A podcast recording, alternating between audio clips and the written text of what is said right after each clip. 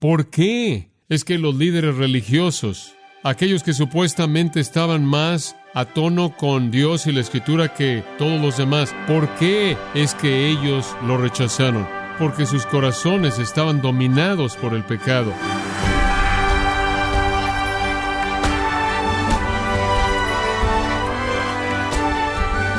Bienvenido a su programa Gracias a vosotros con el pastor John MacArthur. Aunque sea incómodo y algo difícil, aunque separe iglesias, amistades y aún familias, debemos confrontar las falsas enseñanzas, especialmente cuando se trata de nuestra propia iglesia. Pero ¿cómo podemos cumplir con esa responsabilidad cristiana? Hoy en Gracia a vosotros, John MacArthur examina el por qué y el cómo luchar contra el error doctrinal, conforme continúa la serie Cómo hablarle a un hereje. Ahora hay muchas maneras en las que usted podría dividir este texto para entenderlo, pero creo que quizá la que es más directa es verla como un complejo de pecados y llamarla un diagnóstico de los que rechazan a Cristo, realizar algo de patología espiritual, ver esos pecados específicos que caracterizan sus esfuerzos. Comencemos con el pecado del odio en el versículo 19. Esa fue la realidad dominante. Odiaban a Jesús. Versículo 19. Procuraban los principales sacerdotes y los escribas echarle mano en aquella hora. Si hubieran podido hacer lo que querían, lo habrían tomado ahí, en ese momento, en ese lugar. Entonces lo que usted tiene aquí es una especie de enojo impotente ellos lo odian tanto. Su odio está al nivel más alto. Lo quieren muerto, pero deben proteger sus propias posiciones porque temen al pueblo. Esto describe su odio y un segundo pecado, su soberbia. Su soberbia. En esa afirmación en el versículo 19, pero temieron al pueblo porque el pueblo comprendió que contra ellos había dicho esta parábola, que ellos eran, él dijo, eran los homicidas del Hijo de Dios. Ellos temían al pueblo ¿Qué quieres decir con que temieron al pueblo? Temían que perderían la estima del pueblo, la confianza del pueblo. Como puede ver, la popularidad, la aceptación, la elevación, el honor, el respeto, venía a ellos por parte del pueblo. Se alimentaban de esto. De hecho, era esencial para alimentar sus egos de justicia personal. Les encantaba llamar la atención a sí mismos, les encantaba usar cierta ropa y actuar de ciertas maneras y conducirse con ciertas conductas que llamaban la atención de la gente a ellos y hacía que ellos parecieran ser piadosos y santos y elevados y superiores, buscaban los principales asientos en los banquetes, Jesús dijo en Mateo 23, querían que la gente los llamara padre, maestro, ellos necesitaban a la gente como todos los líderes religiosos falsos los necesitan. Todo su poder, todo su honor, toda su estima, toda su posición, toda su preeminencia vino de el pueblo. Y el pueblo en este momento todavía está sintiendo el eco de la entrada triunfal de que Jesús podría ser el Mesías. Mateo 21:46 dice, estos líderes temían a la multitud porque la multitud creía que Jesús era un profeta, por lo menos él era un profeta, y entonces tenían miedo de ir en contra de la multitud porque necesitaban a la multitud. Por cierto, las palabras del Nuevo Testamento, las palabras de nuestro Señor mismo en Mateo 23, nos dicen que estos líderes no tenían amor hacia la gente, no amaban al pueblo. De hecho, usaban a la gente y abusaban de la gente. Acumulaban sobre ellos cargas pesadas, cargas legalistas, y ellos ni siquiera levantaban un dedo para ayudarles a cargar esas cargas. Jesús dijo que colocaron un yugo sobre ellos que ninguna persona podía llevar. Gobernaban mediante temor e intimidación, la manera en la que todos los líderes religiosos falsos lideran y trabajan, colocaban a la gente bajo el temor de que si no los obedecían y hacían lo que ellos decían, se irían al infierno, se perderían el reino de Dios. No hicieron nada por el pueblo. Los convirtieron en hijos del infierno. Los hicieron peores mediante su doctrina falsa. Y ellos no tenían nada más que menosprecio hacia la gente. Los menospreciaban. Los veían como menos que ellos. Nunca los invitaban a sus hogares o a sus banquetes o a sus cenas. No tenían contacto con ellos. No agradaban a Dios, pero tampoco agradaban a los hombres. Ellos se agradaban a sí mismos que alimentaban sus almas soberbias mediante los reconocimientos de aquellos a los que intimidaban y abusaban. Y ellos sabían que si Jesús era arrestado por los romanos, las esperanzas de la gente en él serían aplastadas y se desharían de él y asegurarían su prominencia continua. Entonces están llenos de odio y están llenos de soberbia. Y tienen que encontrar otra manera porque no, nada más pueden echar mano de él, el cual es un término que significa agarrarlo o llevarlo, sea para matarlo o a los romanos para que entonces lo maten, hasta que tengan una razón. Y si hacían eso sin ninguna razón aparente ante la gente, la gente se volvería en contra de ellos. Entonces tienen que convertir la actitud de la gente. Eso los lleva a un tercer pecado en este complejo de pecados, hipocresía. Tienen que jugar su juego, el juego en el que son tan expertos, el juego de la hipocresía. Todos los líderes religiosos falsos son hipócritas en ese entonces, ahora y siempre, y son maestros en su disfraz. Entonces el versículo 20 dice, acechándole. Están observando. ¿Qué están buscando? Enviaron espías que se simulasen justos a fin de sorprenderle en alguna palabra para entregarle al poder y autoridad del gobernador. El fin del plan entero era llevarlo a Pilato, el gobernador romano que representaba a César, cuyo trabajo consistía en asegurarse de que no hubiera problemas en Israel, quien enfrentaría a cualquier rebelde o insurrecto. Tenían que llevarlo al gobernador. Para llevarlo al gobernador tenían que sorprenderle en alguna afirmación que causara que los romanos quisieran arrestarlo y matarlo. Para sorprenderlo en ese tipo de afirmación tenían que encontrarlo en el momento correcto y entonces lo observaron y enviaron espías disfrazados como verdaderos buscadores de la verdad, honestos, por cierto, Mateo dice que los espías eran discípulos de los fariseos junto con los herodianos, porque los herodianos tenían el acceso directo a los romanos. Primordialmente estaban en alianza, están en alianza cercana. Entonces la idea era, vamos a sorprenderlo en algo y los herodianos iban a llevarlo rápidamente a los romanos y debido a que los herodianos no tienen problemas religiosos en la parte de arriba de su lista más que políticos, será mucho más creíble si la historia es contada por los herodianos. Esa pequeña frase, se simulasen justos, era un estándar entonces para la religión falsa y siempre lo es. Pretendían ser justos. Lo que de hecho querían era atraparlo, sorprenderlo en alguna afirmación, algo que dijera que hiciera que él fuera arrestado y llevado a las autoridades romanas y ejecutado como un líder de una rebelión, un rebelde. Ahora, ellos no pensaban que Jesús era el Mesías, tenían la confianza plena en que él no era el Mesías. Ellos pensaban que él simplemente era un hombre tratando de hacer que la gente pensara que él era el Mesías y para mantener el juego, él se vería forzado a tomar, a adoptar la postura popular de que tenemos que derrocar a Roma. Entonces, lo único que tienen que hacer es colocarlo en una posición en la que él tiene que decir eso. Y una vez que los romanos lo arresten y él muestra que Roma tiene el poder sobre él, él no tiene el poder sobre Roma y la gente se va a volver en contra de él en un minuto. Se acabará y los romanos lo matarán. Entonces están buscando su momento. Eso lleva al cuarto pecado, adulación. Finalmente encuentran su momento en el versículo 21 y lo cuestionaron diciendo, observen cómo lo preparan con adulación. Maestro, esa palabra estaba reservada únicamente para el más alto de los rabinos. Lo están elevando, debe haber sido doloroso para ellos hacer esto, lo odian, pero dicen lo que piensan que necesitan decir. Y hay dos razones por las que hablan como hablan. Una, quieren elevar a Jesús en la mente de él para hacerlo sentir soberbio, para que él trate de actuar de una manera que es coherente con lo que han dicho. En segundo lugar, quieren mostrar que están de acuerdo con el pueblo, porque así es como el pueblo pensaba de él. Maestro, la gente pensaba que era un maestro, y uno astuto en esto, sabemos que tú hablas y enseñas correctamente. Esa era la postura popular. ¿Está usted aquí viendo la postura popular. Nos están diciendo cuál era la sabiduría convencional, lo que el pueblo pensaba, lo que la gente pensaba. Tú enseñas y hablas correctamente, tú no eres parcial hacia nadie, pero enseñas en verdad el camino de Dios. Esta es adoración absoluta. Esto tiene la intención de destruir. Esto también es verdad, ¿no es cierto? Todo lo que dijeron es verdad. Él es el maestro, él habla y enseña correctamente, él no es parcial hacia nadie y él enseña el camino de Dios en verdad y nada más. Eso es verdad. Esa también era la manera en la que el pueblo lo estaba viendo. Tú hablas y enseñas correctamente, eso es ortos en griego. Ortos, menciona esa palabra porque de ahí obtenemos ortopédico. Simplemente significa derecho o recto.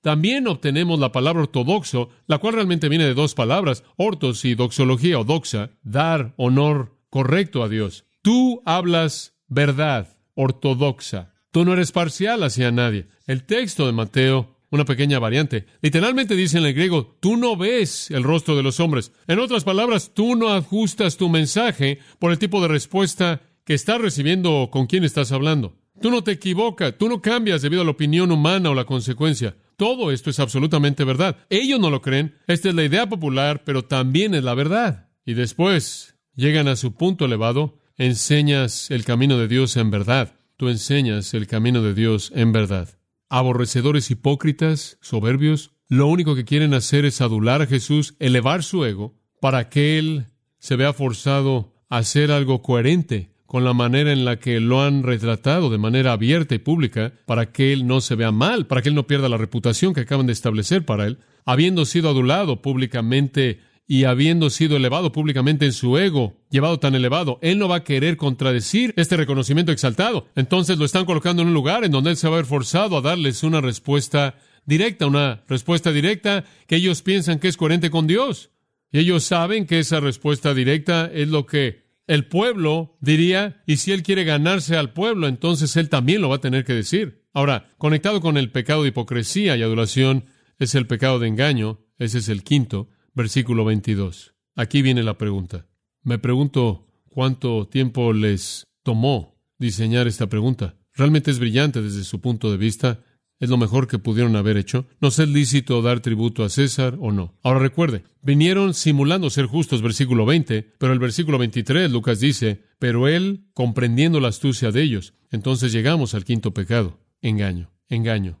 Ellos quieren que él haga una afirmación anti-Roma. Ellos entonces lo van a reportar para que lo arresten y los romanos van a ejecutarlo porque él tiene una multitud tan grande de seguidores. El honor más grande que jamás usted podía darle a un maestro estimado era hacer una pregunta. Ese era el honor más grande que usted jamás le podía ofrecer y era hacer una pregunta. Quizás una pregunta difícil y particularmente una pregunta acerca de la ley de Dios. Eso es lo que es esto. Es lícito no en términos de la ley romana, sino es lícito en términos de la ley de Dios. No es lícito pagar impuestos a César o no. En sus mentes solo hay una respuesta bíblicamente. No. Ellos saben que el pueblo diría, no, se nos está forzando a pagar impuestos a César. No deberíamos estarle pagando impuestos del grano y el aceite y el vino y la tierra y el ingreso que Dios nos da en la propia tierra de Dios, esta tierra, y todo lo que produce le pertenece a Dios, y no deberíamos estarle dando esto a un pueblo gentil, idólatra, que está ocupando, oprimiendo al pueblo de Dios, que no tiene derecho a la tierra de Dios. El pueblo de manera uniforme se levantaría y diría, no, no es lícito, pero nos vemos forzados a hacerlo. Los judíos, por cierto, odiaban pagarle impuestos a Roma, no solo porque odiaban el despedirse del dinero, sino porque odiaban el entregárselo a ocupantes paganos, idólatras.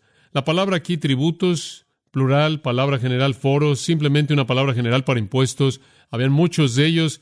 Había un impuesto para la tierra, un décimo del grano, un quinto del aceite y el vino, un impuesto por importaciones, todo puerto, toda frontera y toda puerta de la ciudad. Había una tarifa para los bienes que pasaban por ahí. Odiaban pagarle impuestos a Roma, porque Roma era un pueblo blasfemo, idólatra e impío. Josefo nos cuenta una historia interesante antes del nacimiento de Cristo un hombre llamado Judas de Galilea viene, él guía una insurrección en contra de los romanos y él guía esta insurrección en contra de los romanos en base al hecho de que no debían tener que pagar impuestos. Él dice, Dios es nuestro único Señor y gobernante y él se revela en contra de pagar el impuesto del censo y cualquier otro impuesto porque él dice que básicamente está financiando el paganismo y la idolatría. Bueno, lo mataron, lo mataron. Y toda persona que estaba tratando de seguir su rebelión fue dispersada por todos lados.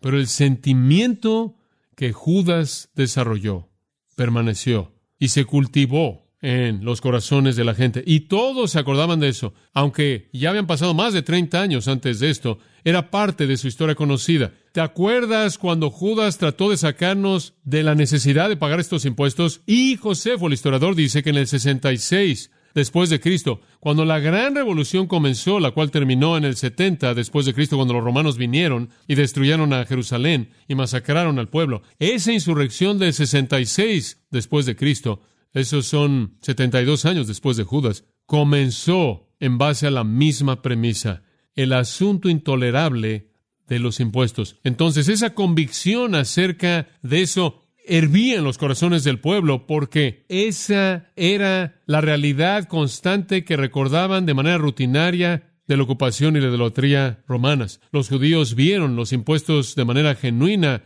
por parte de Roma como traición en contra de Dios, el único rey de Israel que era el verdadero. Ahora, los líderes estaban seguros de que Jesús tendría que dar la postura popular que cuando se le pregunte, ¿debemos pagarle impuestos a César? Y a él se le acaba de decir que tú solo hablas la verdad de Dios, tú solo hablas de manera correcta, de manera ortodoxa, y a ti no te importan cuáles son los resultados, lo han acorralado. Y tan pronto como él dice lo que él tiene que decir, no, no es correcto hacer eso, va en contra de la ley de Dios, van a enviar a los herodianos, a los romanos, los romanos van a venir y viendo a la multitud enorme, asumiendo que él está esparciendo este tipo de información y otra insurrección está a punto de iniciar, lo van a arrestar y en el momento en el que lo arresten, todo el mundo va a saber que él no es el Mesías con toda certeza porque él ahora es una víctima de los mismos gentiles. Entonces lo colocan en esa posición. Él detectó su engaño. Mateo dice que él percibió su impiedad. Lucas lo llama engaño. Mateo va detrás del engaño, la impiedad que la motivó. Él sabía lo que estaba en ellos. ¿Cómo supo él su engaño? Porque él sabía lo que estaba en ellos. Juan 2.25, él sabía lo que estaba en el corazón del hombre. Él es Dios. Y él lo desenmascara. Versículo 24. Él les dijo, mostradme la moneda. Probablemente tuvo que encontrar una en algún lugar de la multitud. A los judíos no les gustaba cargarlas. Eran monedas romanas y era como tener un pequeño ídolo en su bolsillo. Y no ha habido idolatría en Israel después de la cautividad babilónica históricamente. Llevaban monedas de cobre y ciclos hebreos. ¿Usted ha oído esa palabra? No les gustaba cargar monedas romanas. La moneda o denario básicamente es la moneda del sueldo de un día, una moneda de valor hecha de plata o algunas veces de oro fueron usadas entre, bueno, el 300 antes de Cristo al 300 después de Cristo, unos 600 años, seis siglos. Eran grabadas por el emperador y dependiendo de quién era el emperador, tenía esta imagen en ella. Entonces, la larga línea de Césares tenían sus rostros en las monedas que fueron grabados durante su propio reinado. Y como dije, los judíos no las cargaban porque eran pequeños ídolos, pero Jesús dijo, encuéntrenme una, muéstrenme una. ¿De quién tiene la imagen y la inscripción? Todo el mundo conocía la respuesta a eso de César. Y estoy seguro de que en ese momento los espías y los que lo cuestionaron están ahí, probablemente el resto se habrían aparecido, no solo los espías están todos ahí ahora y están ahí frotándose las manos pensando, Él está caminando por este camino tal como pensamos que lo haría, Él los está identificando como que pertenecen a César y por lo tanto blasfemos e idólatras. Y por cierto, Augusto César hizo que se grabaran monedas en el 17 antes de Cristo identificándose a sí mismo como el Hijo de Dios, lo cual hizo que esas monedas fueran repulsivas de manera particular para los judíos. Tiberio César produjo monedas que lo designaban a él como el sumo sacerdote de Dios, bueno, debido a que Jesús decía ser el Hijo de Dios y debido a que él decía ser el mediador entre los hombres y Dios. Ciertamente él si Él es el Mesías verdadero y un profeta verdadero de Dios, ve estas monedas blasfemas idólatras por lo que realmente son, realmente un plan inteligente. Pero no esperaban su respuesta. Versículo 25. Entonces les dijo, pues dad a César lo que es de César y a Dios lo que es de Dios. La profundidad de eso no debería perderse en su simplicidad. Alguien dijo, bueno, ¿acaso esto significa paga tus impuestos? va mucho más allá de eso. Pero la respuesta es sí. Va más allá de eso. Dad es el verbo griego apodote. Significa regresa, devuelve porque se lo debes, porque le pertenece, devuelve, restaura. Hay algunas cosas en este mundo que le pertenecen a este mundo, hay algunas cosas en este mundo que pertenecen a la tierra, que son terrenales, hay algunas cosas que pertenecen en la providencia de Dios a la esfera temporal. Cumplan su deber temporal bajo la providencia de Dios en la historia. El Dios divino mismo había traído a Israel bajo el dominio romano. Dios los había llevado ahí. César es su rey terrenal.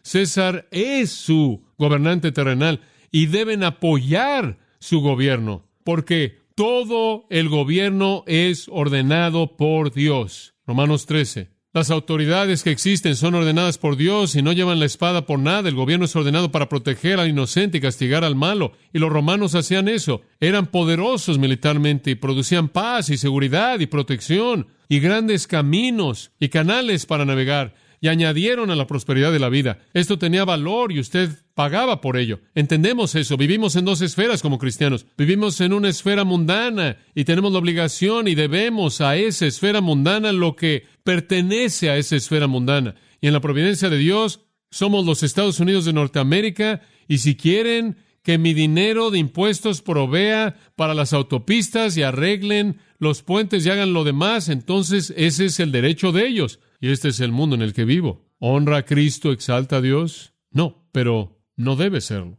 El pago de nuestro impuesto, establecido por el gobierno terrenal, inclusive tipos de gobiernos idólatras, blasfemos, comunistas, opresivos, dictadores, inclusive aquellos que son paganos, inclusive aquellos que están a punto de ejecutar al Hijo de Dios, todavía son gobiernos establecidos por Dios y les debemos la deuda que les pertenece. Primera de Pedro, honrad al rey. Sométanse a toda persona que está en autoridad sobre ustedes. No me importa si es una democracia en un Congreso, autoridades locales, policía, o un dictador comunista, o un César.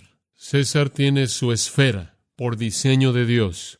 Y debemos lo que debemos. En la providencia de Dios, lo que ese gobierno demanda es lo que pagamos. Jesús afirma la función del gobierno, el derecho del gobierno de recaudar impuestos para su sustento porque es ordenado por Dios para el bienestar del hombre y la protección del hombre, y sin él usted tendría anarquía, caos y destrucción. Dice usted, bueno, ¿y qué cuando el gobierno te pide que hagas lo que Dios prohíbe? O cuando el gobierno prohíbe lo que Dios pide. Entonces usted llega a una situación de Hechos 5.29 y usted dice, juzgad si obedecemos a Dios o a los hombres. Si me dicen que deje de predicar el Evangelio de Jesucristo, entonces digo, lo siento, tengo un mandato más elevado que ese. Ahí es en donde los dos se intersectan. Obedezco a Dios, hagan conmigo lo que quieran. Desde el final del reino teocrático del Antiguo Testamento y hasta el establecimiento del reino futuro teocrático de Cristo, cuando Él regrese para establecer su reino en la tierra, no hay sociedad sagrada. No hay sociedad sagrada. Vivimos en dos mundos.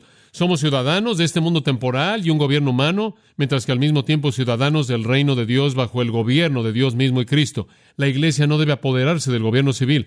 La iglesia no debe rebelarse en contra del gobierno civil. La iglesia no debe volverse el crítico del gobierno civil, ni mediante la guerra, mediante la desobediencia civil o mediante el poder político debemos controlar al gobierno civil. Esta no es una sociedad sagrada. Este no es el reino teocrático. Estados Unidos no lo es, ni lo es ninguna otra nación terrenal. Da César lo que es del César y agradezca a Dios porque providencialmente usted está bajo un gobierno bajo el que usted está porque hay algunos mucho peores en lugares del mundo y a lo largo de la historia que este. Pero sea lo que sea, somos conocidos como buenos ciudadanos. Este es el mensaje del apóstol Pablo a Timoteo y a Tito, si usted recuerda. Pero más importante que eso, no obstante, y este es el mensaje que él está dirigiendo a ellos, una invitación más de gracia, de misericordia amable. Y a Dios lo que es de Dios, ¿por qué no le dan a Dios lo que es de Él? ¿Qué es Él? Su alma, ¿verdad? Su alma, su ser eterno, Así como usted le debe ciertas cosas al gobierno, usted le debe ciertas cosas a Dios. Usted le debe al gobierno lo que el gobierno posee. Y ellos le van a decir usted lo que poseen mediante las leyes que imponen. Usted le debe a Dios lo que Dios posee. ¿Y qué es lo que Dios posee? Dios lo posee usted. Dios lo posee a usted. Él les está diciendo,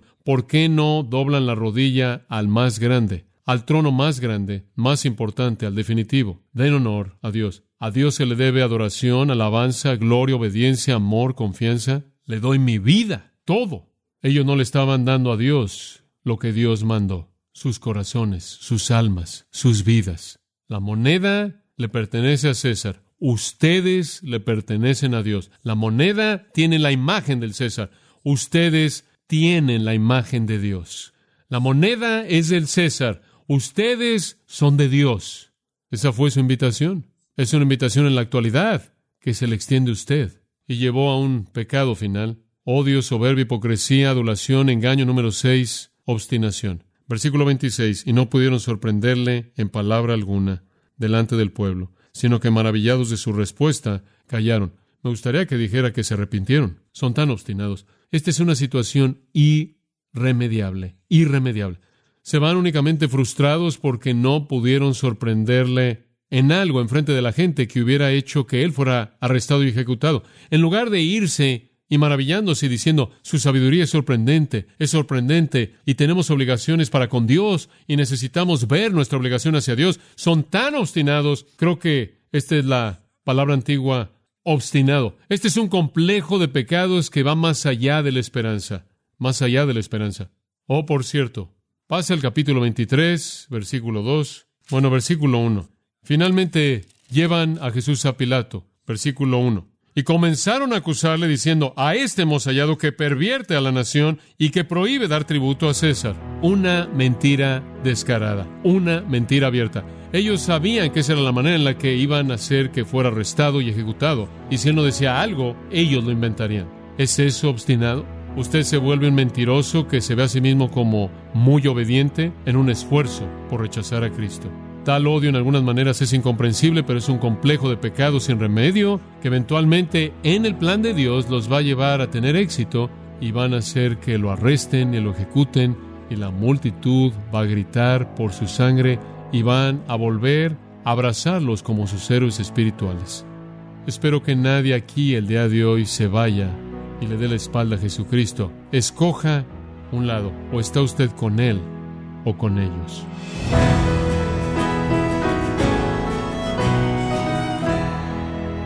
El pastor John MacArthur enseñó cómo estar equipado para el desafío de defender la verdad en la serie titulada Cómo hablarle a un hereje.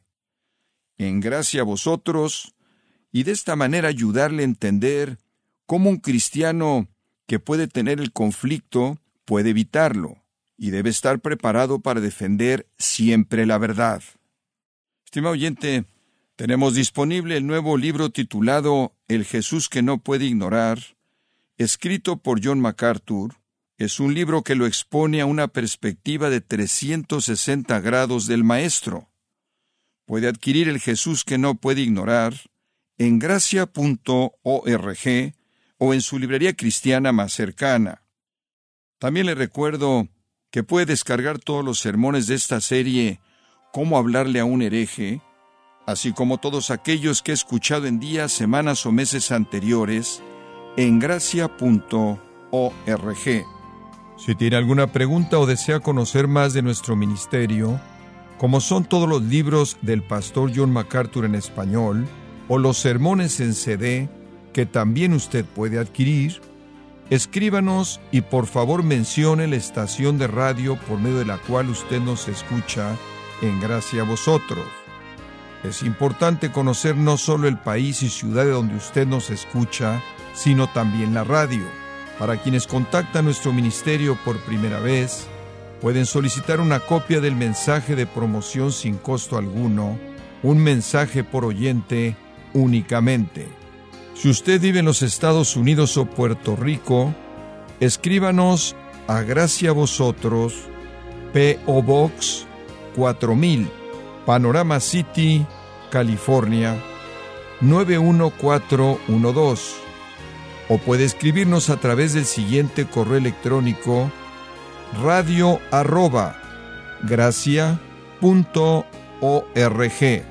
Queremos agradecerle su tiempo y sintonía en nombre de John MacArthur y del personal de este organismo e invitarle para que nos acompañe en la próxima edición y así juntos continuar desatando la verdad de Dios un versículo a la vez, en gracia a vosotros.